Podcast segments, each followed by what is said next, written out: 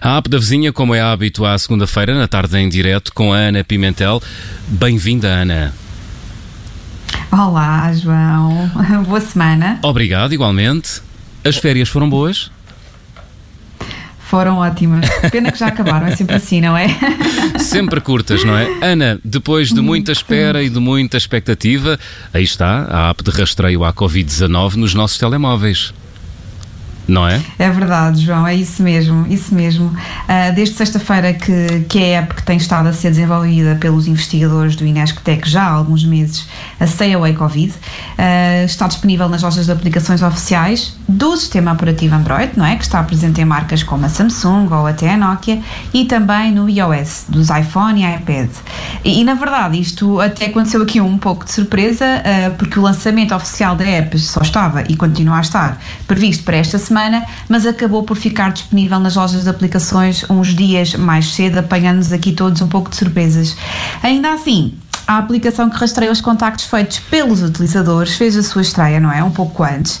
E à data de hoje, mesmo tendo apenas uh, uns dois, três dias, uh, os números mais recentes que temos indicam-nos que já houve cerca de 78 mil downloads da, da aplicação nas lojas digitais da Google e da Apple. Um, hoje, na verdade, até também já podemos ouvir uh, um apelo até muito grande de António Costa, nosso primeiro-ministro, que Uh, referiu-se à, à, instalação da app dizendo até que era um dever cívico, não é? Todos nós instalá-la. Portanto, há aqui, tem havido desde há, desde há alguns meses alguma pressão por parte do governo para que esta solução fosse disponibilizada em Portugal e parece que depois de muitas datas de lançamento, finalmente está aí. Ora, já falamos aqui várias vezes sobre esta app, mas para quem ainda não percebeu muito bem do, do que é que se trata, como é que podemos explicar, ou neste caso, como é que tu podes explicar como é que isto funciona? Eu ainda não instalei a minha, portanto, podes-me ajudar aqui a perceber? Ai, Aníbal, ai, Aníbal, claro, tens claro, que instalar. Aliás, um, antes de passarmos aqui à fase de instalação, até deixa-me explicar primeiro que aplicação é esta para percebermos aqui um pouco como é que isto funciona. A Stay Away Covid, é assim que ela se chama, é uma aplicação que rastreia os contactos que são feitos entre utilizadores diferentes para que Desta forma, teoricamente, posso alertá-los quando um deles testar positivo para a Covid-19. Ou seja, se eu instalar a app no meu telemóvel, uh, Aníbal, e tu instalares a tua no teu, quando nós nos cruzarmos na rua ou na redação e se estivermos durante cerca de 15 minutos à conversa sem respeitar a distância de segurança de 2 metros, é como se os nossos telemóveis fizessem, fizessem aqui um match entre si eh, registassem esse contacto internamente, atribuindo-lhe um código, e estes códigos ficam depois armazenados no meu telefone e no teu telefone. A partir destes contactos, estes códigos, aliás, ficam armazenados durante 14 dias em cada um dos telemóveis uhum. e depois são destruídos. Contudo, se eu testar positivo para a Covid-19 e tiver estado contigo, por exemplo, há 5 dias, oxalá, oxalá eu não. vou ter de introduzir um código, eh, espero bem que não, exatamente, isto é tudo um cenário hipotético, mas se, eu tiver, se, eu, se, isso acontecer, eu vou ter de introduzir um hum. código de 12 dígitos, que me vai ser fornecido na altura do, do, do, em que sai o resultado do teste, na aplicação. Portanto, há aqui sempre uma adesão voluntária, que é o utilizador que, vai, que introduz este código. Ao introduzir este código na aplicação, ele vai alertar todos os tais códigos com quem eu fiz match nos últimos 14 dias, incluindo o teu, para os informar de que estiveram em contacto com alguém infectado com Covid-19. Mas a pessoa que receber esse alerta, Ana, não sabe que és tu, pois não? Não, não, João, não sabe. Uh, uh, neste caso que dei aqui como exemplo, o, o Aníbal receberia um alerta, uh, ou seja, uma notificação no seu telefone que diria qualquer coisa como esteve próximo de alguém a quem foi diagnosticada Covid-19, isto não significa tenha havido contágio, mas deve manter-se em isolamento e contactar os serviços de saúde. E a partir daqui fica literalmente à responsabilidade de cada um, não é? À responsabilidade social individual de cada pessoa para, para fazer, para contactar o SNS 24 e, e, e, e dar dar seguimento a, ao processo de fazer o teste para saber se também estava contagiado ou não. Nesta fase, na aplicação propriamente dita, quando isto acontece, quando nós recebemos este, este, este alerta, a aplicação que tem assim um fundo meio verde passa a amarelo e mantém-se a amarelo.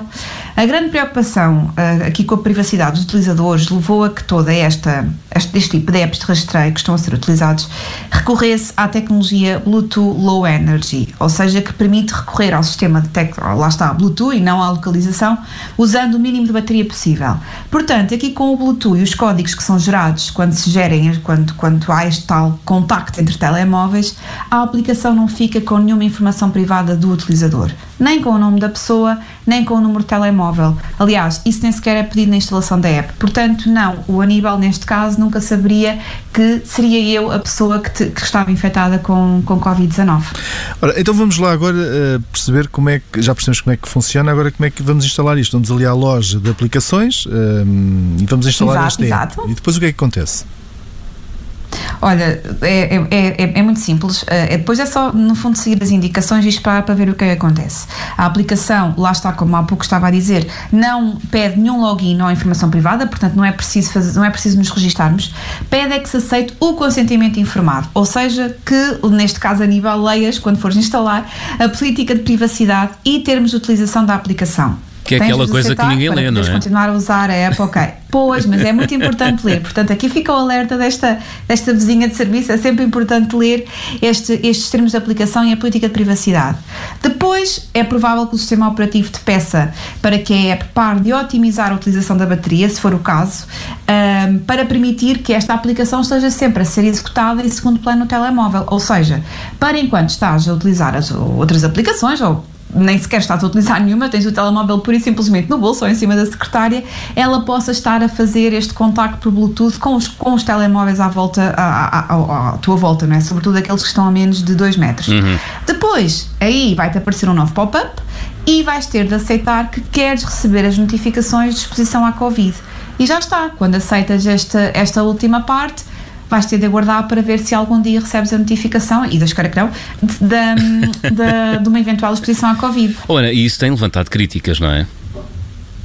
Sim, tem, tem levantado várias críticas de várias entidades, aliás, já há bastante tempo. Isto é um processo que tem sido bastante complexo, um, mas que, que, chegou finalmente a, a, a, bom porto, pelo menos já está disponível nas lojas de, de aplicações, uh, teve vários parceiros de várias entidades, foi, teve críticas da Comissão Nacional para a Proteção de Dados, da Associação de Direitos Digitais D3, do Conselho Nacional de Ética para as Ciências da Vida, entre outros. Muitas preocupações aqui com, com questões de uh, ligadas à proteção dos dados dos utilizadores e à garantia do verdadeiro anonimato, um, que é uma coisa que uh, os investigadores e as entidades responsáveis por esta, por esta aplicação garantem à partida que está tudo a funcionar nesse, nesse caminho, mas sendo uma coisa tecnológica, há sempre aqui alguma margem para falhas. Outra preocupação que também tem surgido uh, muito tem a ver com a questão dos falsos positivos, portanto, estes códigos de 12 dígitos poderem ser introduzidos em telemóveis que não o da pessoa infectada. Uhum. Existem aqui algumas, alguns riscos, algumas preocupações uh, que têm. Um, tomado conta da discussão pública, uh, tendo em conta os especialistas nesta matéria, e sobre isso eu até recomendo, uh, para também não me estar aqui a alongar mais, um explicador que nós temos no nosso site, feito pelo Manuel Pestana Machado, que tem precisamente as 11 dúvidas, uh, riscos e, e, e preocupações que esta que esta app de rastreio levantou antes de ser lançada, portanto, isto aqui ainda é um pré, é uhum. um especial publicado antes de sexta-feira, um, mas a verdade é que também do Manuel Pestana Machado há um artigo no nosso site que é sobre um teste à aplicação, que é testámos a nossa aplicação, e o Manuel teve a testar uh, muito exaustivamente esta aplicação ainda antes dela ter saído. E ficou com algumas dúvidas, mas também tenta respondê-las, portanto, também convido os nossos ouvintes a, a, lerem estas duas, estas duas peças que vão ser um bom complemento a esta app da vizinha. Uhum. e, no fundo, agora é tentar perceber como é que as coisas correm, se há se não há adesão, um, como é que as pessoas, o que é que, o, qual é que vai ser o feedback desta primeira adesão e se isto de facto vai contribuir para aquilo que é o grande objetivo deste tipo de apps, que é contribuir para uh, diminuir a propagação do novo coronavírus, da pandemia do novo coronavírus, claro. E foi para isso que ela foi desenhada. Amanhã é terça-feira, Ana, e uh, está de regresso ao newsletter Startups, verdade? É verdade, sim, está de regresso. Teve aqui umas, umas férias do mês de agosto, como é habitual. Eu não estive de férias tanto tempo, mas a, a newsletter esteve. E, e claro, amanhã uh, seguem as novidades sobre os negócios tecnológicos, Boa. dos maiores, não é? das nossas big tech, uh, mas também para as coisas, para as nossas startups e projetos mais embrionários ainda. Portanto, ali pelo, pelo final da tarde será, chegará com certeza ao correio dos nossos leitores uh, a reentrée desta, desta nossa newsletter Startups de terça-feira. Com quentes e boas. Ana Pimentel, até para a semana. Sim. Até para a semana. semana. Adeus, adeus. Adeus.